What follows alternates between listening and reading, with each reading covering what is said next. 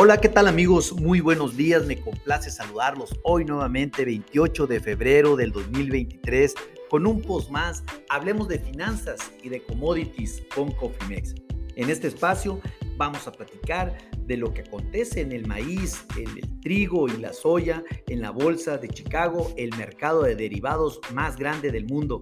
Déjenme decirles que en este momento los futuros a mayo del 2023 del maíz están cotizando 5 centavos a la baja para situar sus futuros en 6.37 centavos por bushel. ¿Qué está haciendo la soya también a mayo del 2023? Pues está cayendo 28 centavos por bushel en este momento para situarla en 14.84 centavos por bushel. ¿Qué está haciendo el trigo? A mayo del 2023 también está cayendo 3 centavos por bushel y cotiza a niveles de 7.06 centavos por bushel. Bueno, déjenme comentarles que desde el overnight el maíz empezó a caer entre 1 y 3 centavos por bushel. Prácticamente ahorita ya en el desarrollo de la, de la sesión ha incrementado esa pérdida, ya que los futuros eh, pues eh, continúan con una fuerte liquidación. Definitivamente desde ya eh, hace aproximadamente cuatro sesiones atrás y más todavía después del informe de los pronósticos de, de siembra para producciones por parte de Luzda eh, el pasado jueves, pues definitivamente tiene el mercado con una gran debilidad. Y bueno, la debilidad también en el mercado del trigo se ha extendido en el complejo del maíz, a pesar de que hay cierta fortaleza en el sector energético. Los futuros de petróleo estaban subiendo eh, prácticamente el 2.11%, algo como 1.60 dólares por barril, y los futuros a abril del 2023 del crudo cotizando por en 77.29 dólares el barril. Esto pues definitivamente eh, pensábamos también que le podía dar algo de soporte al mercado del maíz, sin embargo pues no ha sido así. Los pronósticos de Luzda de la semana pasada en su mayoría para la cosecha de maíz en este 2023 continúan pesando en el mercado como ya lo hemos indicado. Ayer por la tarde un grupo de agricultores brasileños anunció que el 20% de la segunda cosecha de maíz, eh, sobre todo el mato grosso, que es la parte más amplia de siembra de maíz, se había sembrado dentro de la ventana óptima para, para, esta principal región maicera brasileña. Los retrasos por las lluvias han rentalizado el ritmo de la cosecha de soya y obviamente la siembra de maíz, lo cual pues obviamente no vamos a cantar victoria todavía hasta que tengamos los datos finales, no solamente de la cosecha de soya en Brasil, sino del pronóstico de siembra una vez terminado en Brasil también, porque esto está teniendo muchísimos problemas. Perdón, el mercado pues definitivamente en este momento no está capitalizando nada de eso, pero conforme pasen las semanas definitivamente sí vamos a poder eh, hacer un diagnóstico más preciso de lo que está sucediendo, no solamente con la soya, sino de lo que puede suceder con el maíz. ¿Esto es bueno o malo? Pues hay que esperar. Eh, hablando eh, eh, también el USDA presentó su informe semanal de inspecciones de exportación, el cual pues el maíz salió en línea con las expectativas, 22, 22 millones 543 mil 126 bushel. Esto pues definitivamente está dentro de eh, las expectativas por parte del mercado. Hablando de las posiciones de los fondos especulativos en Chicago, eh, esto se dio a conocer que al cierre del 31 de enero los fondos tenían una posición larga neta de 219 mil contratos entre futuros y opciones en un desglose 285 mil contratos largos frente a 65 mil contratos cortos. Hablando técnicamente para los futuros de mayo, de los que futuros que hemos estado hablando, eh, en la sección del overnight, los futuros a mayo habían cotizado con un precio bajo, entre 1 y 3 dólares, entre 1 y 3 centavos por eh, bushel. Definitivamente, pues el día de hoy no ha encontrado ese camino o no ha encontrado el soporte necesario, ya está cayendo más de 5 centavos eh, en este momento. Pues obviamente este este, este, este, andar en el territorio eh, negativo se ha hecho más fuerte a pesar de que ha mostrado signos positivos, pero han sido de muy corto plazo. El RCI que maneja el índice de cuánto es la sobreventa y cuánto es la sobrecompra en el mercado se encuentra en el nivel más bajo en este momento y prácticamente los futuros de diciembre realizaron un 6.36 centavos por bushel. No hay mucho soporte significativo. Eh, la verdad que, que vamos a hablar que vamos a tener, somos bajistas totalmente para la sesión, pero mantenemos un primer soporte en 6.36 a 5.95 eh, centavos por bushel, algo que no veíamos desde hace bastante tiempo, un pivot en 6.47, el mercado está muy lejos de aquí y pues ni se diga de la primera resistencia de 6.68 centavos por bushel. Definitivamente en un canal totalmente bajista el maíz en el corto plazo. ¿Qué pasa en la soya? Pues los futuros de soya habían caído entre 7 y 12 centavos en el overnight. Ahorita pues ya están cayendo más de 20 centavos por bushel. Las, las perspectivas débiles de las exportaciones en Estados Unidos eh, las cuales fueron reportadas por el USDA eh, el día de hoy, pues eh, eso tiene también una fuerte presión a la baja en el mercado.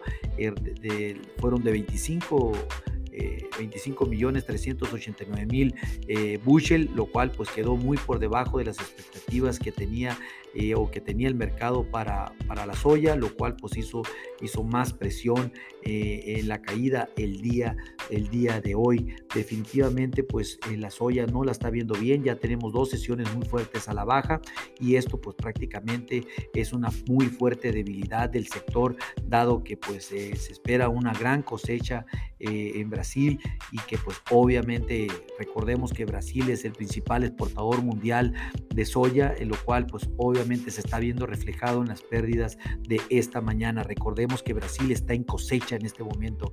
Esto pues obviamente eh, está haciendo que caiga un 2% por segundo día consecutivo, lo cual pues ya tiene por debajo de los 15 centavos por bushel los futuros en tan solo 24, entre solo 48 horas.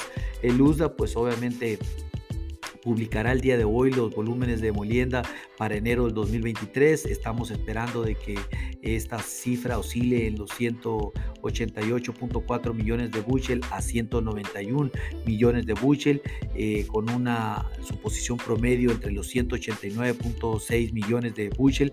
Eh, a pesar del optimismo inicial en la estimación, pues esto no ha pesado en el mercado. Eh, hay que ver primero que salga el informe porque definitivamente últimamente no le ha ido nada bien a las tasas de molienda en los Estados Unidos. Recordemos que la tasa de molienda del 2022 fue de 187.4 millones de bushels.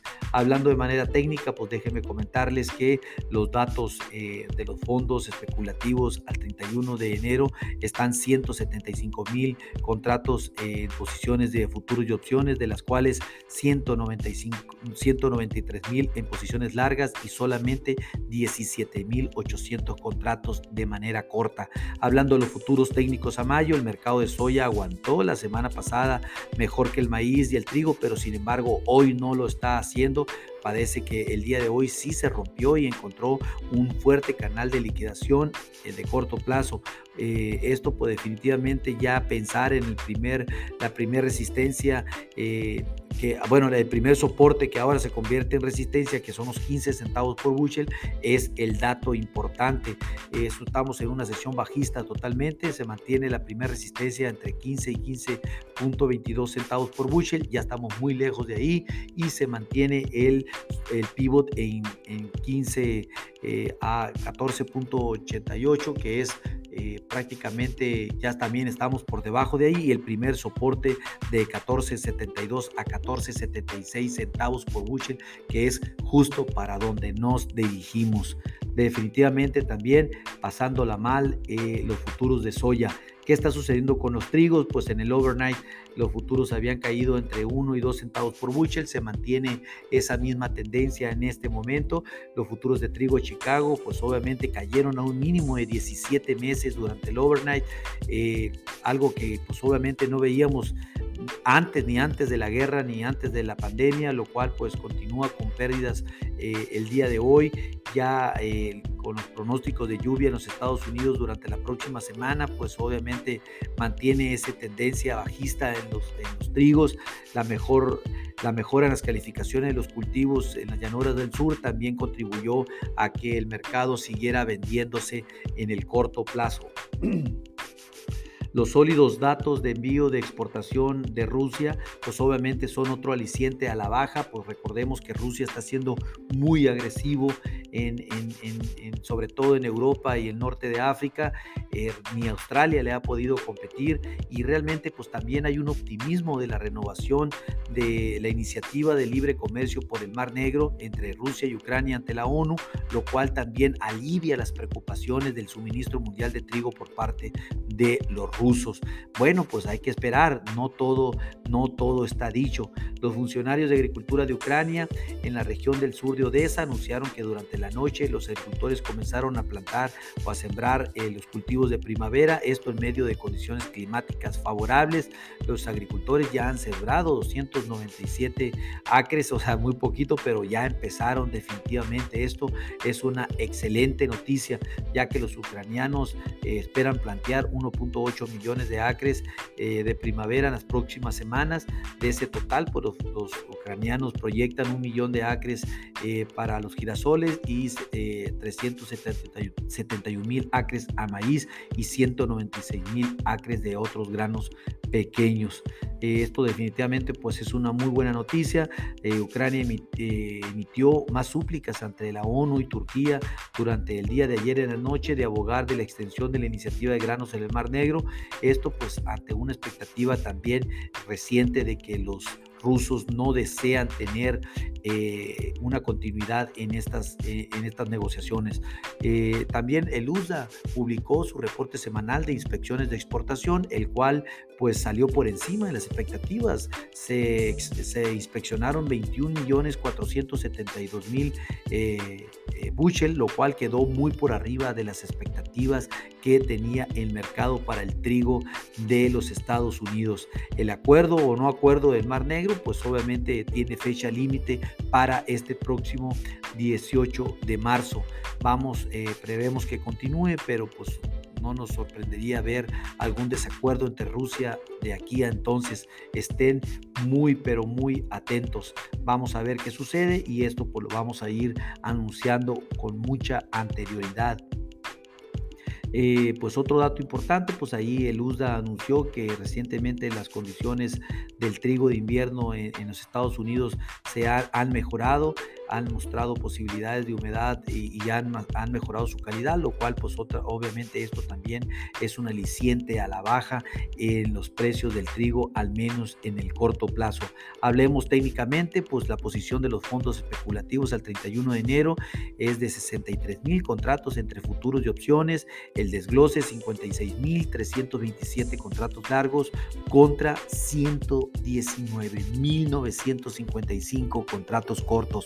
Definitivamente el mercado es bajista, pero súper bajista en el corto plazo. Hablando técnicamente de los futuros de mayo, déjenme comentarles que los futuros de Chicago continuaron desangrándose el día de ayer y, hoy prácticamente en la mañana, ya marcando su precio más bajo desde el pasado 28 de septiembre del 2021. Esto pues el RSI ya llegó a 29.63 puntos en venta total eh, se encuentra el trigo en este momento. Eh, es en venta total técnica, lo cual pues, recordemos que los mercados empiezan a reaccionar cuando el RCI llega por debajo de los 30 puntos. Ya nos encontramos en 29.63, estamos en sobreventa técnica total. Eh, pero no nos confundamos, esto también el mercado puede que caiga aún más. Hemos visto un RCI en niveles de 20.82 de en julio del año pasado. Desde ese punto de vista, pues el riesgo recompensa para los eh, alcistas, en este caso para los toros en el mercado, tiene ventaja aquí siempre y cuando pueda defender el nivel de 7 centavos por buchel. Somos neutrales para la sesión del día de hoy, mantenemos la, la resistencia todavía en 7.97 a 8.07 centavos por buchel, pivot a 7.30, 7.35, está muy lejos el mercado en este momento de pivot, eh, pero eh, el soporte pues de 6.90 a 7 centavos por bushel, que es justo casi donde nos encontramos. Eh, definitivamente muy interesante. Si no tienen una estrategia de administración de riesgos, llámenos con gusto. Podemos desarrollar un traje a la medida. Recuerden mitigar sus riesgos. Los riesgos continuarán en los granos en el corto, mediano y largo plazo. A nombre del, equipo de Cofimex, le doy las gracias por su atención y les recuerdo que lo peor es no hacer nada. Pase un hermoso día. Hasta luego.